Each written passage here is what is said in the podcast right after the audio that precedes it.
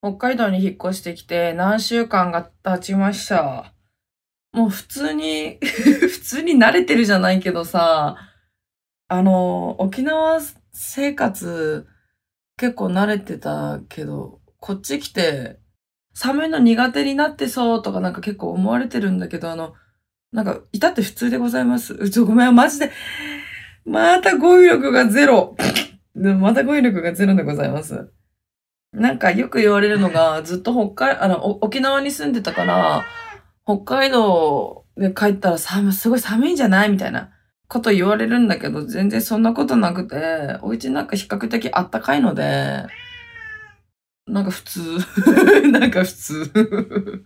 特に変わった様子もないじゃないけどさ。本当に私沖縄に住んでたのかなってぐらいな感覚なんだよな。そうなのさ。でもね、あの、全然飲みにも行かなくなったんで、てか、今年一回も飲んでね、酒。そう、だから、朝早く起きれるわけさ。で、夜も最近、あのね、やばい時、夜8時に寝てる。夜8時に寝たり、昨日とかは夜10時に寝たな。そう。もう12時前には必ず寝てますね。そうなのさ。だから、好きな配信とかももう見なくなりました。好きな配信者のね。そう。だから YouTube ではもうアーカイブしか見てません。そうなのさ。ちょっとそれは寂しいけどね。そうまあしょうがない。で、朝4時に起きて、そう、お父さんとお母さんのね、お弁当作ってるの。冷蔵庫の中のもの勝手に使っていいって言ってくれてるから、そう、あるもので適当に作ったけどさ、やっぱりお弁当が大きいのよね。そう、お父さんのお弁当大きいから、なんかいつもだったらさ、例えば唐揚げと、ね、ブロッコリーと卵焼きでなんとかなってたんだよね。自分のお弁当はね。まあお弁当って言ってもなんか動画用に作ってるんだけどさ。だけど、やっぱり、ね、父さんと母さん結構あの、おかず種類あった方がいいし、煮物とかさ、ね、例えばかも、かぼちゃの煮物とか、きんぴらごぼうとかさ、たくあん、なんていうの、漬物か？そう、漬物系とかも、そう、5種類、6種類ぐらいね、入れるからね。あのね、最初の頃、戸惑った。え、どうしようって。そのお弁当のおかず、半分ぐらいしかまだ作れてないみたいな。そう、焦ってたんだけどね、もう今はすっかり慣れましたね。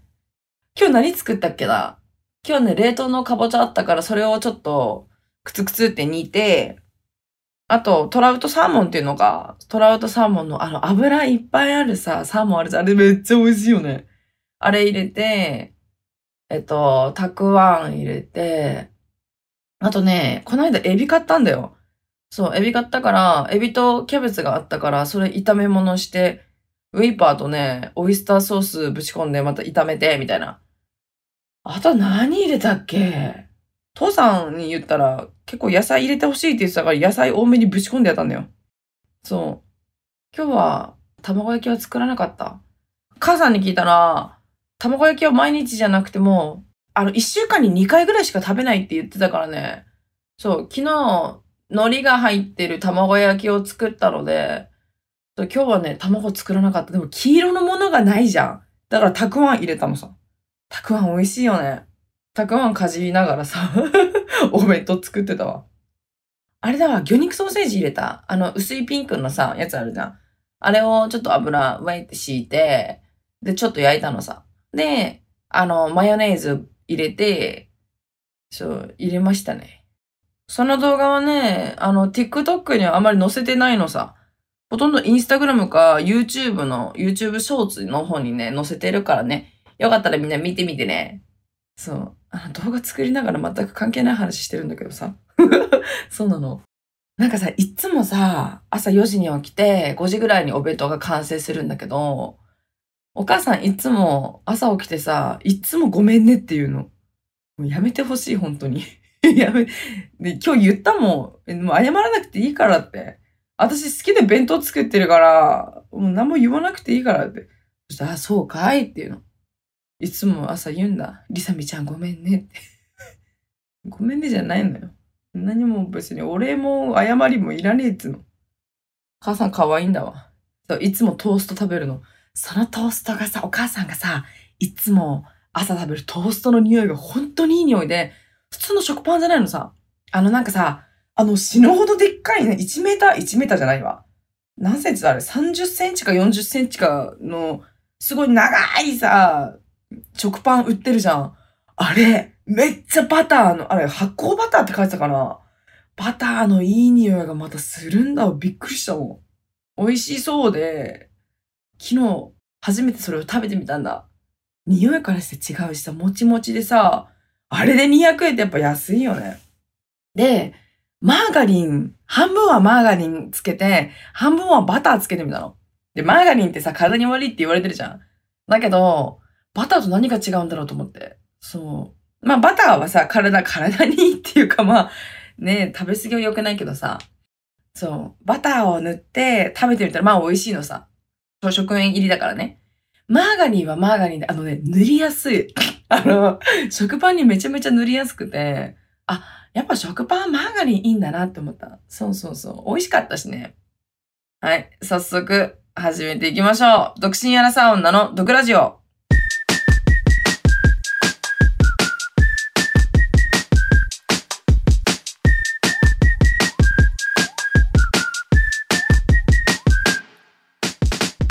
も、リーサです。この番組は、独身アラサウンダの私、リーサが不満や愚痴のようなところをリスナーさんと一緒に発散していく番組です。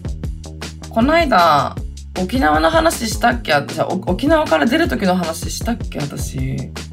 作家さんが結構台本書いてくださってるんだけど、私それ無視してさ、なんかさ、他のこと話しちゃうからさ、ちょっと二重に話してるかもしれないし、してないかもしれない、ちょっとごめんなさい。マジでね、あの、記憶が飛びすぎてるのよね。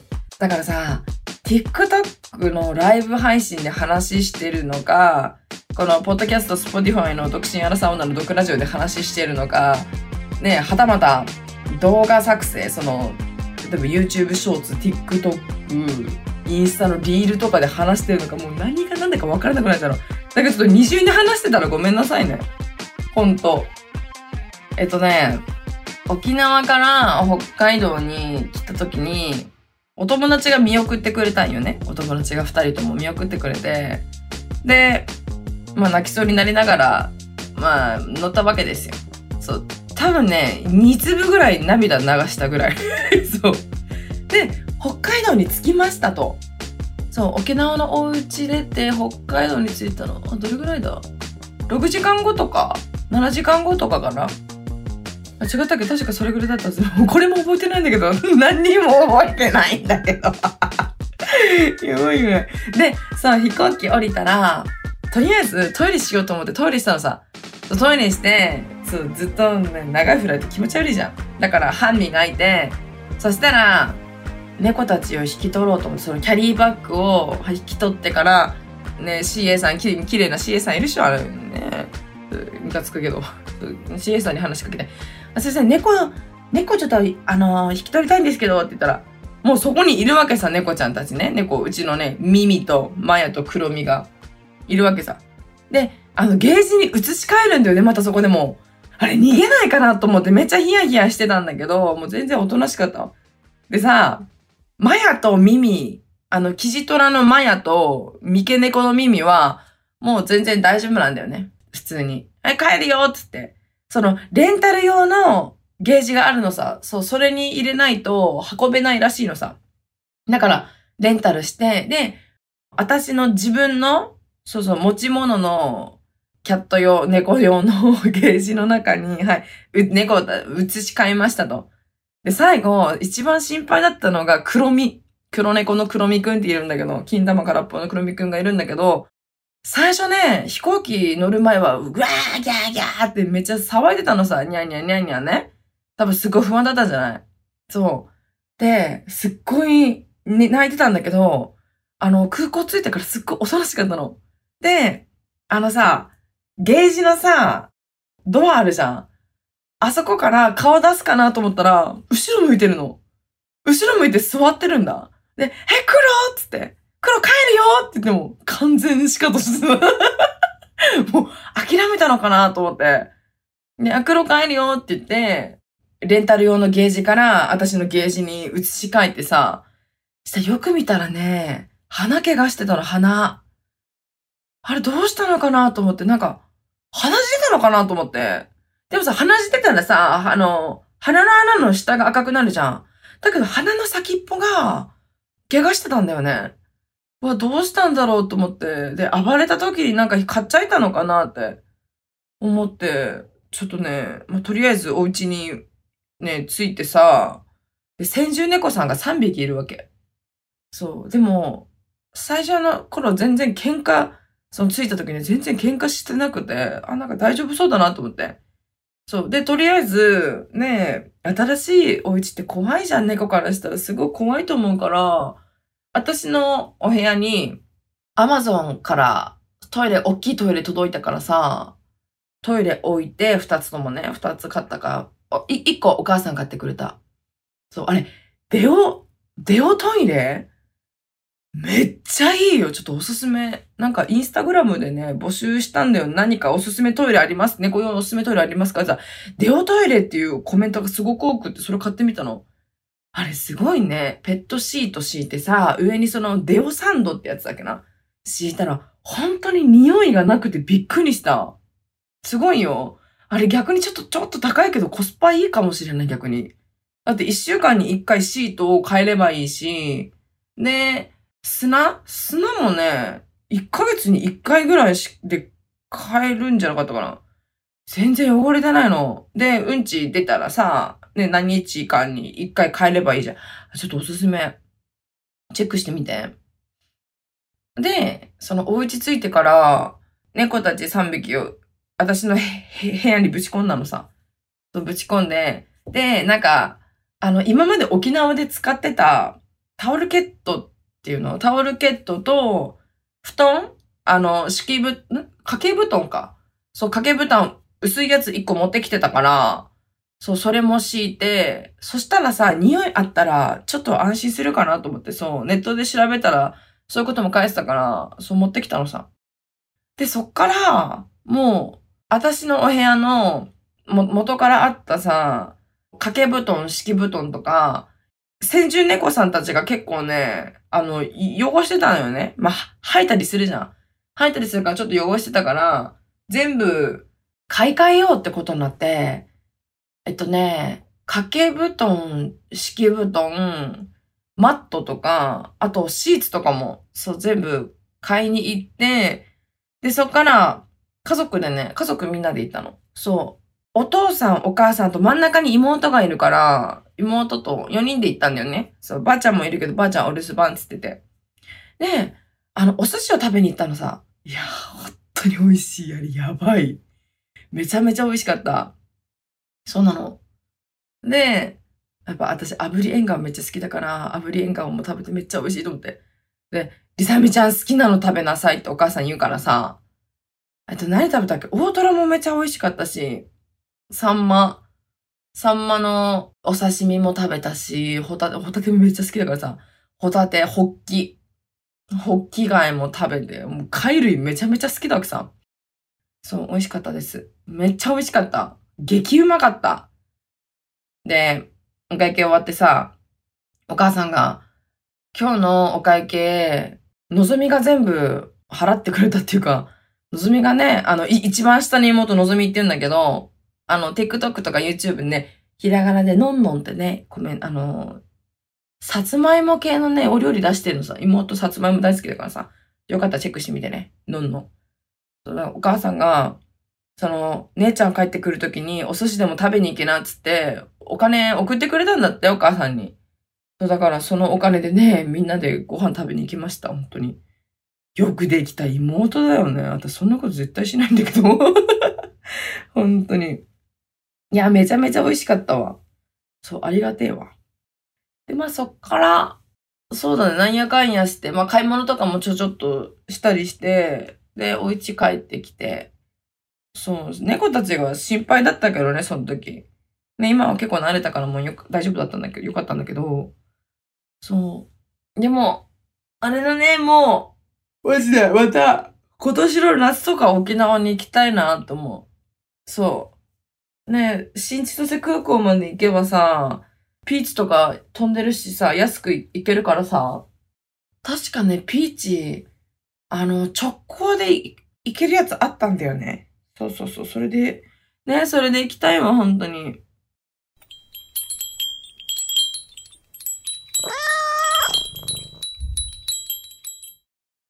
でもせっかくさ、北海道帰ってきたから、で、ね、動画も投稿してるから、なんかできることないかなと思って。そうそうそう。鎌倉を作りました。あの、30過ぎの独身アラサ女が、鎌倉を作りました。そう、めちゃめちゃでかかったよ。あの、頑張れば6人入れる。そう、頑張れなかったら4人入れる。低いからさ、立てはしないんだよ。立てはしないけど、そう、座って結構ね、あの、配信してましたね。そう、鎌倉の中で配信したり、あと、リサネーンっていう TikTok のサブアカがあるから、そっちでマスクしながら顔出ししてるから、そこでなんかあの、鎌倉作ったから化粧してみたみたいな、そう、動画を上げたのさ。そうそうそう。あとは、あの、配信しながら、キャンドルを作ろうってことになってさ、バケツの中にお水いっぱい入れて、お外に置いとくのさ。お外に置いといて、あね、一晩じゃ多分全部凍らないから、二晩ぐらい置いてたかな二晩か、三日ぐらいお外で放置してて、そう、バケツ二つあったからさ、お外に放置して。そしたら、バケツの中の水って、あの、外側からだんだん凍ってくんだよね。で、裏返すじゃん、プリンみたいにポコって。裏返してちょっとしたら、ボボボボボボボって中身が出てくるの。そしたら、氷の中側がまだお水なのさ。だから、ちょ、これわかるかな？だから、なんつったらいいの？まあ、キャンドルができます、はい。だから中身がくり抜かれてる状態みたいになるのさ。だからその中に、あの、キャンドルを、ね、入れて、い、よ、夜になったらね、ろうそくとか入れてさ、そう、キャンドルになるわけさ。で、やってみ、あの、やろうとしたんだけど、うちにろうそくがなかったの。え、どうしようと思って、そう、TikTok ライブの配信中にね。そして、ちょっとお家の中漁ってくるわって言って、ちょっとお家の中漁ってさ、そしてちょっとばあちゃんにろうそくない？って言ったら、いや、ないわって。ろうそく使わんもんねってって。でもなんか、ないかなと思って。そしたらあの、誕生日のろうそくが出てきたのさ。そ、それを使って、昼間だよ、昼間。配信しながらそのキャンドルに火を灯したわけ。そう、灯したんだけど、あの、昼間だから全然わかんないの。全然わかんなかったの。マジで。いや、面白かったな。そう。でもね、いや、次作るったらもうちょっと背の高い、大きいの作りたいな。十分大きいんだよ、今でも。めっちゃ大変だったんだから、1時間半とかに2時間かかったよ。しかもそれ一人で全部作ったの。え、さ、鎌倉大変なの知ってる？あんたで作るの。本当に。筋肉痛にはなるしさ、どんどん上にね、あの、パウダースノーっていうのパウダースノーってさ、全然さ、その鎌倉とかに不向きなんだよ。そう、すぐ崩れるからね。そう、だから、もう、でももう2月じゃん。2月だから、昼間あったかい時とかってちょっとさ、雪溶けるじゃん。そしたら、どんどん、その、雪に水分が含んで重たくなって、なんだろう、多分か、鎌倉には向いてるんだよね、きっとね。あんまり知識ないから知らんけど。で、あの、どんどんさ、掘り進めていくんよ。掘り進めていくんだけど、重たくて重たくて。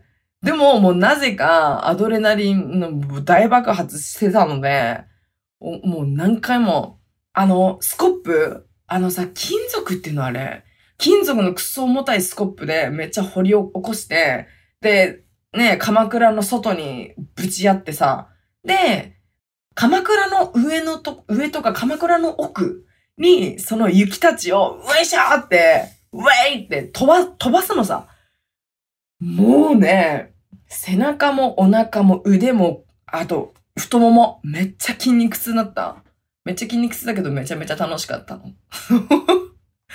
そう、はしゃいでたわ。もう、でも多分ね、もう来年しないと思う。もしかしたらね。そう。だってさ、北海道に住んでたらさ、ねえ、しないよね。そう、今は沖縄から帰ってきたから、ね、やってるけど、そうそうそう。ね、わ、わかんないけどね。そうそうそう。